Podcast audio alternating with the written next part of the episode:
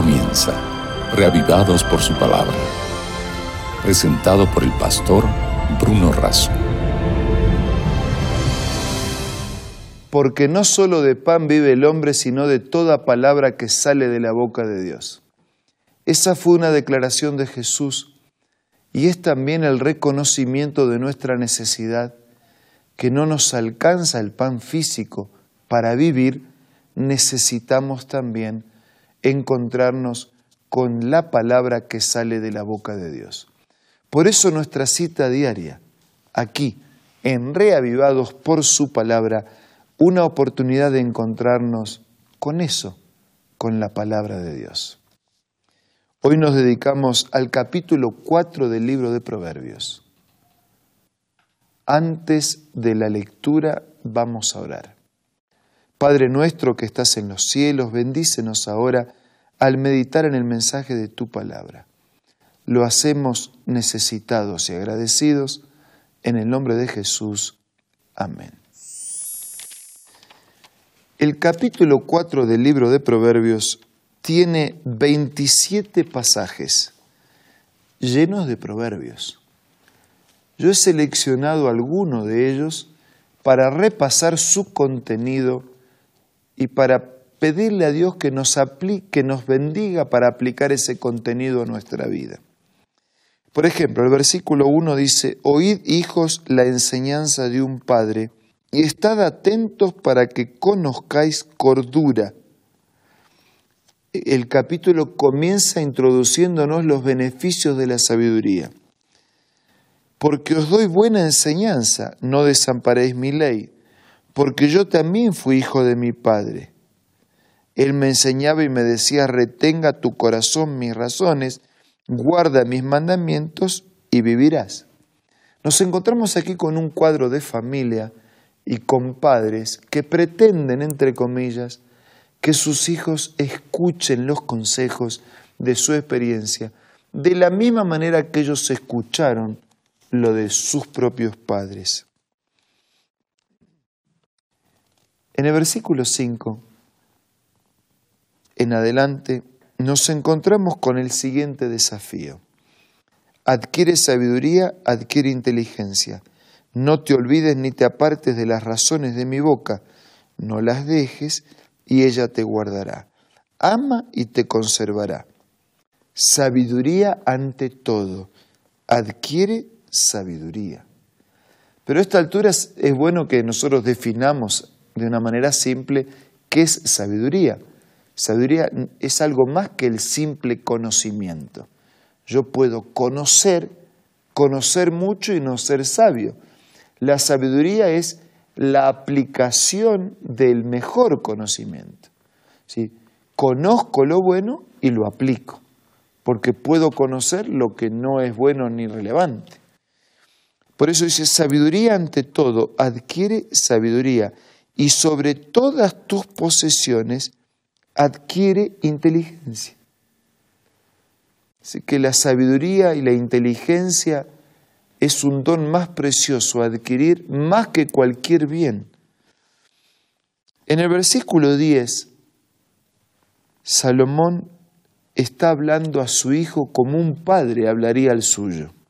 Oye, hijo mío, recibe mis razones. Y si se te multiplicarán años de vida. Por el camino de la sabiduría te he encaminado y por veredas derechas te he hecho andar.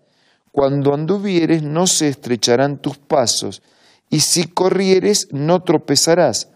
Retén el consejo, no lo dejes, guárdalo porque esto es tu vida. O sea, Proverbios está desafiándonos a través de Salomón a adquirir sabiduría como la mejor adquisición de la vida. Padres que están hablando a sus hijos, pidiéndole que escuche sus razones y que entonces sus años de vida se multiplicarán. Por el camino de la sabiduría han sido encaminados. Retén el consejo, no lo dejes. Después Salomón se va a introducir en una serie de advertencias sobre las malas compañías. Y lo hace en estos términos. No entren por la vereda de los impíos, ni vayan por el camino de los malos. Versículo 14. Déjala, no pases por ella, apártate de ella, pasa. Versículos 16. Porque no duermen ellos si no han hecho maldad y pierden el sueño si no han hecho caer alguno, porque comen pan de maldad y beben vino de robos. Pero la senda de los justos es la luz de la aurora, que va en aumento hasta que el día es perfecto, pero el camino de los impíos es como la oscuridad, no saben en qué tropiezan. Así que Salomón está advirtiendo, amonestando por las malas compañías. No te juntes, no andes con ellos, no transites caminos de oscuridad.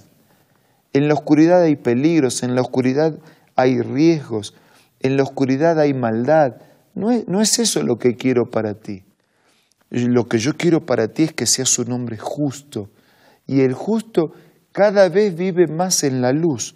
Por eso dice, mientras el camino de los impíos es como la oscuridad, no saben en qué tropiezan, la senda de los justos es como la luz de la aurora, que va en aumento hasta que el día sea perfecto. Y ahora Salomón nos va a hablar de los frutos de la sabiduría y va a ser una apelación. Dice versículo 20, Hijo mío, está atento a mis palabras, inclina tu oído a mis razones. 21. No se aparten de tus ojos, guárdalas en medio de tu corazón. 22. Porque son vida a los que las hallan y medicina a todo su cuerpo. Sobre toda cosa guardada, guarda tu corazón, tu mente, porque de él mana la vida. Aparta de ti la perversidad de tu boca, aleja de ti la iniquidad de los labios, cuida tus palabras, tus ojos miren lo recto y tus párpados se dirijan hacia lo que tienes delante. Examina la senda de tus pies y todos tus caminos sean rectos, dice versículo 26. Y cierra el capítulo, no te desvíes a la derecha ni a la izquierda. No te desvíes a la derecha ni a la izquierda. Aparta tu pie del mal. Como ustedes ya saben, los proverbios son, son esos, son refranes, son declaraciones, son consejos. La mayoría escritos por Salomón o compilados por Salomón, dirigido a hijos, dirigido a estudiantes, pero dirigido a todos. Todos podemos aprender. Y en este capítulo se nos desafía a buscar la sabiduría. En este capítulo se nos advierte a tener cuidado de las malas compañías y en este capítulo se nos dice que hay frutos de la sabiduría que son apetecibles, que tenemos que desear, que tenemos que buscar. Se nos anima en el cierre, en esta apelación, a guardar la vida, a guardar el corazón, los labios con lo que hablamos, los pies donde caminamos, la vida entera guardada para que quede siempre del lado de Dios. Nosotros también tenemos una oportunidad de escuchar estos proverbios. Y algo más, tenemos la oportunidad de aplicarlos a nuestra vida. ¿Qué es lo que usted va a hacer con estos proverbios?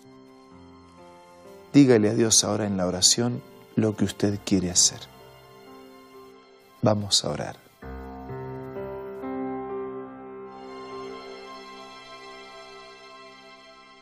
Padre nuestro que estás en los cielos, en esta hora nos colocamos en tus manos para pedirte que nos ayudes a aplicar estos consejos proverbios a nuestra vida. Y los que todavía tienen hijos en edad de educar, que puedan educarlos en el respeto a Dios y a su palabra. Y que todos nosotros podamos obtener la sabiduría que proviene de conocer lo bueno, lo correcto y de vivirlo. Te pido y te agradezco todo en el nombre de Jesús. Amén. Muchas gracias por estar con nosotros en este día. Nos reencontramos mañana para seguir juntos siendo reavivados por la palabra de Dios. Esto fue Reavivados por su palabra, presentado por el pastor Bruno Razo.